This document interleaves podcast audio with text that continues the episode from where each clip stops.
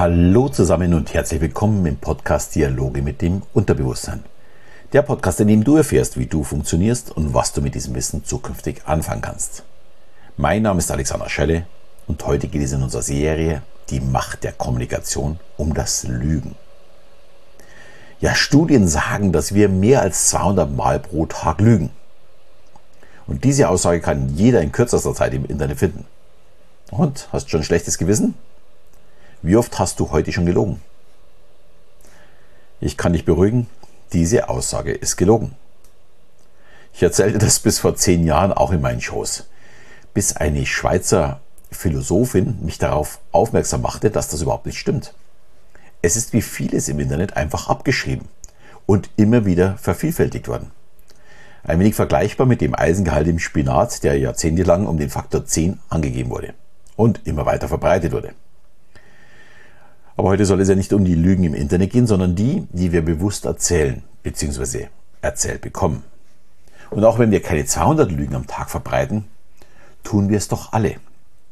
Ja, mal um dem Partner zu schmeicheln, oh, das Kleid ist wirklich sehr, sehr schön.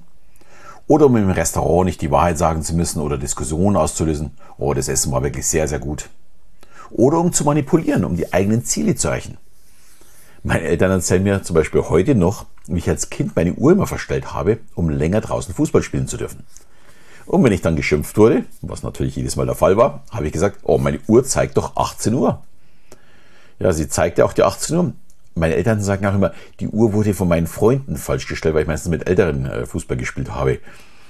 Und ich wurde dann nur vorgeschickt. Ich würde sowas ja niemals machen. Ich kann mich nicht mehr so genau daran erinnern, muss ich gestehen.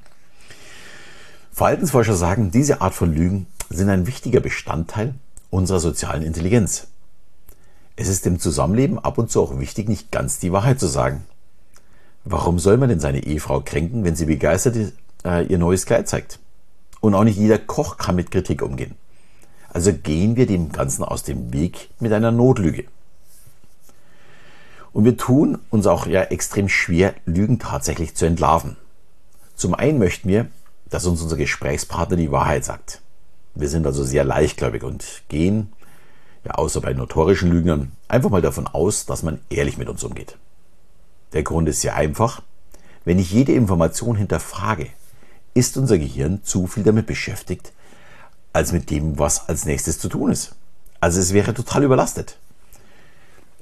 Wenn wir ja, tatsächlich alles auf, äh, auf den Wahrheitsgehalt hinterfragen müssten. Und zum anderen ist nachgewiesen, wir geben uns für Lügen viel mehr Mühe als für die Wahrheit. Wir betonen und beschreiben die Lüge viel intensiver als die Wahrheit. Außerdem zeigen wir ja in einer emotionaleren Gestik und Körpersprache, dass wir ja das, was wir gerade lügen, äh, als Wahrheit verkaufen wollen. Mit dem Wissen könnte man jetzt meinen, es wäre ja dann ganz einfach, die Lügen zu erkennen. Aber mit dieser zusätzlichen Information kann unser Gehirn nicht umgehen. Und daher sind Lügen tatsächlich sehr, sehr schwer zu erkennen. Und wir lernen das von klein auf. Bis zu, zum Alter von drei, vier Jahren können wir noch gar nicht die Unwahrheit sagen. In diesem Alter glauben wir, dass unser Gegenüber alles weiß, was wir selbst wissen. Daher ist es noch gar nicht möglich zu lügen. Aber dann so ab dem Kindergartenalter üben und lernen wir immer mehr zu lügen. Und ja, ist dann natürlich auch für uns gewinnbringend einzusetzen. Als Erwachsene sind wir dann Vollprofis und können Lügen geschickt einsetzen und es ist unheimlich schwer zu erkennen, wenn jemand lügt. Äh, laut dem Psychologen James Pennebaker und der Privatdetektivin Dennis Huddle ist es allerdings möglich, über die Analyse der Sprache in Lügner zu entlarven. Dennis Huddle hat in ihrem Job als Privatdetektivin viele Lügner und Betrüger überführt. Allerdings bedurfte das sehr häufig einen sehr hohen Zeitansatz. Sie fragte sich, ob es nicht möglich wäre, Lügner nicht überführen zu müssen, sondern aufgrund der Sprache zu erkennen, ob jemand lügt oder eben nicht.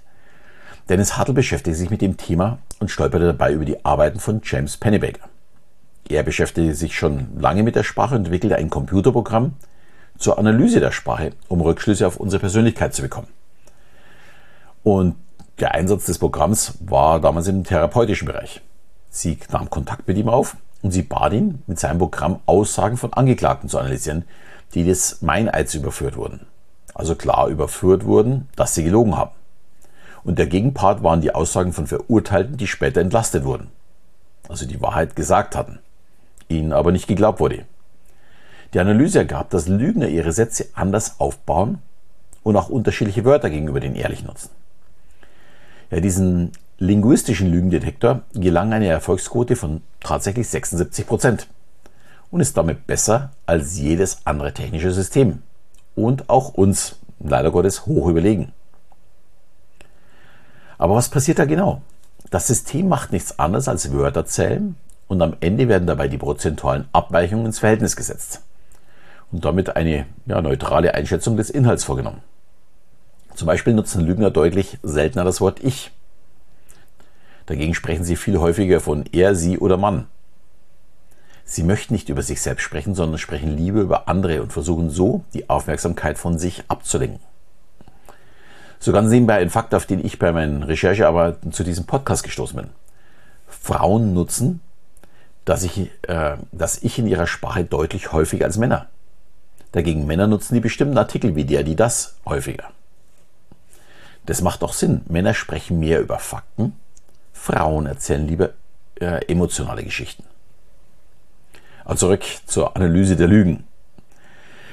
Das zweite Indiz für Lügen sind Ausdrücke zur Verstärkung. Die Mauer war extrem hoch. Es war super schwer. Der Job ist außergewöhnlich gefährlich. Und gleichzeitig nutzen Lügner kaum Worte zur Abschwächung. Das war ganz leicht. Da war nicht viel zu tun und so weiter. Und zu guter Letzt nutzen Lügner mehr Bindewörter wie weil, deswegen, ansonsten. Denn ein Lügner hat nicht erlebt oder gefühlt, was er erzählt. Und durch die Konjunktionen versucht er seinen Sätzen Inhalt zu geben. Begründungen, warum es denn so ist und eben nicht anders. Jetzt kommen wir zum Problem. Für uns ist es eben nicht möglich, wie ein Computer die entscheidenden Wörter mitzuzählen.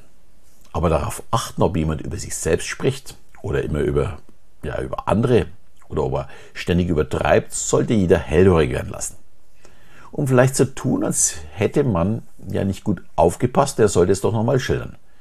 Das führt nämlich bei Lügern oftmals zu noch mehr Übertreibung. Es wird immer mehr Fantasie eingepackt. Und dann wird es schon deutlicher, ob man sein Gegenüber glauben kann.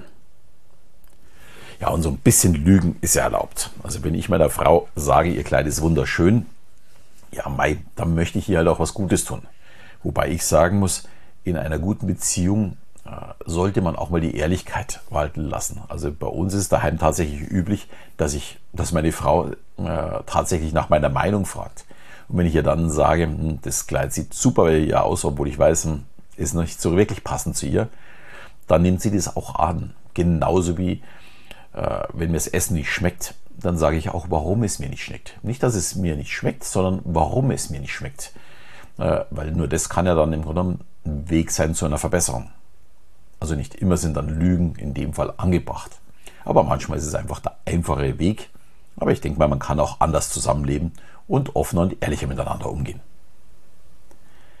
Ja, und wer jetzt noch mehr zu mir wissen möchte und erfahren möchte, wie ich Menschen lese oder wie ich auch Lügen erkenne, das erzähle ich nämlich auch in diesem Webinar, der bekommt ja von mir ein 90-minütiges Webinar. Das ist auch kostenlos, gleich vorneweg. Äh, du musst mir nur deine Zeit schenken und dich eben auch anmelden zum Webinar Die Geheimnisse eines Mentalisten.